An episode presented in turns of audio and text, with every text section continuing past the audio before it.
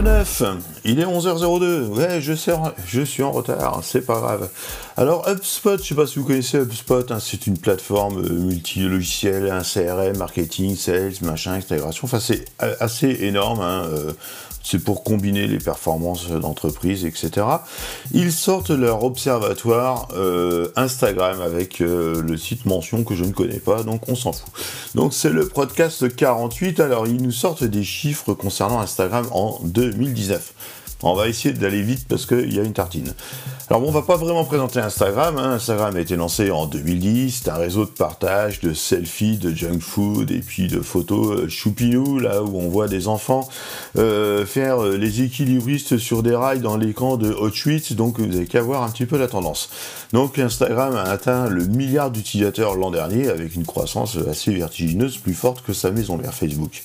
Instagram est simple, c'est pratique et aujourd'hui aucune marque ne peut s'en passer pour communiquer. D'ailleurs, il y a quand même un petit peu beaucoup trop de pubs, de trucs sponsorisés. En gros, chez moi en ce moment, j'ai un poste sponsorisé tous les trois postes de potes. Ça commence à saouler un peu.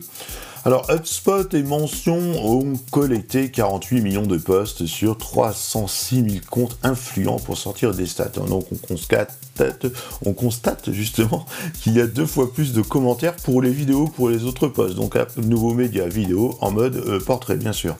Il y a au moins un hashtag par post. La moitié des utilisateurs ont moins de 1000 abonnés. Pour les entreprises, le plus important, c'est l'engagement avec leurs consommateurs ou les abonnés. L'engagement comprend les likes, les commentaires et aussi les commentaires directs, donc les messages directs et les partages. 50% des utilisateurs reçoivent moins de, 1000, de moins de 100 likes par post. L'utilisation des hashtags, le signe dièse, est conseillé pour se démarquer, d'autant plus pour une niche commerciale ou pour montrer son appartenance, entre guillemets, à une marque ou une communauté utilisateur de tel produit, de telle marque. Par exemple, moi j'utilise souvent le hashtag euh, Google Gadget User, euh, Korg Gadget User, donc j'utilise le logiciel Korg Gadget. C'est aussi utile pour retrouver tous ces podcasts selon un mot-clé unique. Par exemple, j'utilise pour taguer des photos de mon chien. Il y a plus d'un chien qui s'appelle Looping, mais si vous tapez Padawaf, bah, c'est généralement mon chien qui ressort. Évidemment, on ne passe pas à côté des love, fashion, pick of the day, travel, cute, fitness, etc., etc. Donc pour se démarquer, il faut viser la pertinence chronologique. Pourquoi j'utiliserai pas le hashtag World Cup, FIFA ou football pour placer mon site internet d'IPFix, donc IPFix, ma structure d'hébergement, ipfix.info, et c'est un peu du cyber squatting, mais bon, pourquoi pas, après tout. Euh, on passera sur les mentions, hein, entre guillemets, ça m'étonnerait que Kim Kardashian s'extasie sur une photo de mon chien. Par contre, si c'est Vogue qui lui envoie, là, ouais, elle va se retourner parce que quand même c'est Vogue, hein, si elle veut ses fringues gratos, donc elle ira. Donc selon moi, bon, on se retourne que sur des mentions des gens qu'on connaît, hein, d'une marque, bon, euh, déjà d'une, les marques ne nous mentionnent pas, mais mentionner les marques, je pense pas que ça mène grand chose. Par contre, on verra, vous verrez dans l'étude que mentionner des utilisateurs qu'on connaît, etc., ça met de l'interaction en plus. D'un point de vue des abonnés, les petits comptes sont majoritaires. 47% hein. ont moins de 1000 abonnés. Et même 80% ont moins de 10 000 abonnés.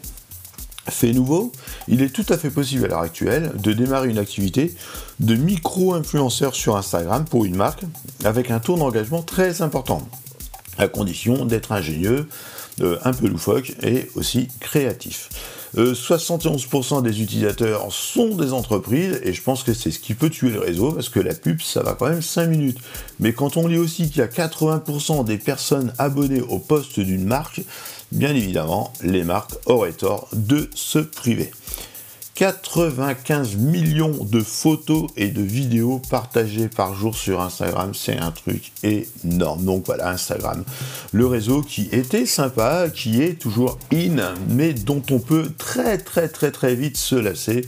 Et c'est un petit peu mon cas, effectivement, donc c'est un poil dommage. Euh, mais voilà, ça reste Instagram, c'était cool, il y a les filtres, c'est sympa, etc. Donc bon, voilà.